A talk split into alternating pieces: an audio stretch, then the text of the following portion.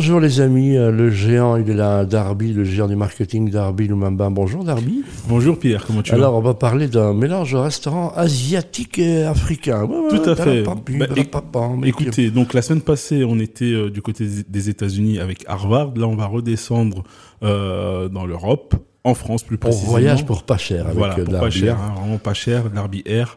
Euh, Aujourd'hui, je vais parler de Savane et Mousson. C'est le premier restaurant européen qui mélange les saveurs d'Asie et d'Afrique. Donc, tu vois déjà le mélange. Euh, c'est curieux, donc euh, j'attends, j'attends. Voilà. Aujourd'hui, je vais décortiquer donc trois stratégies de communication mises en place par le restaurant Savane et Mousson pour asseoir son image de marque. C'est parti.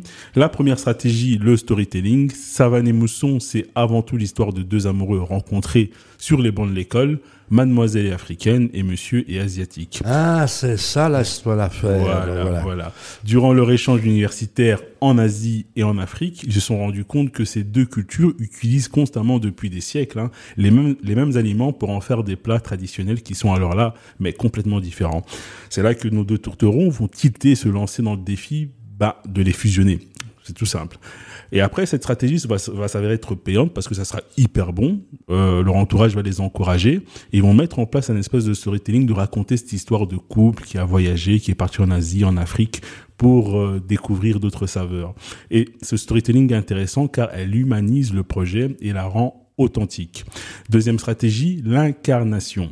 Les fondateurs du restaurant Savane et Mousson ont dû, par la force des choses, incarner leur marque. Car le meilleur symbole pour ce type de marque, c'est eux-mêmes en vérité, par leur histoire et par leur culture.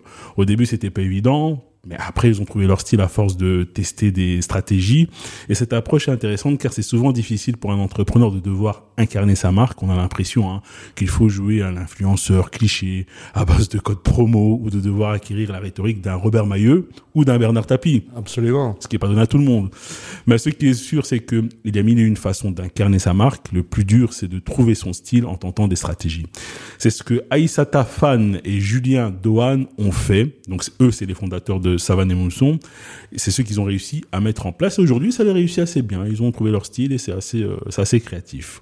Troisième stratégie, écrire un livre. Alors, Aïssata Fan et Julien Dohan, les fondateurs de Savane et Mousson, vont publier un livre de recettes chez Larousse. D'ailleurs, ce livre qui s'intitule Smartement, smartement. C'est un mot que je viens d'inventer. Hein. C'est un mélange entre smart et gentiment. Donc mhm. mon cerveau a bugué. Euh, savane et mousson. Donc le livre s'intitule Savane et mousson. On découvre leurs secrets pour faire des fusions entre les plats africains et asiatiques. L'idée est pertinente car elle permet de mettre indirectement en avant le resto. Ça s'appelle quand même Savane et mousson. Écrire un livre reste une visibilité noble parce que le livre est noble et inspirante pour les gens.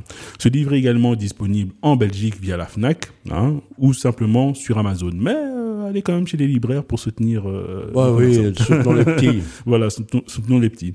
En conclusion, c'était un pari osé. Aujourd'hui, le restaurant Savane et Mousson, c'est plus de trois restaurants sur Paris et ce sera le premier restaurant afro-asiatique à ouvrir dans un centre commercial sur toute la France.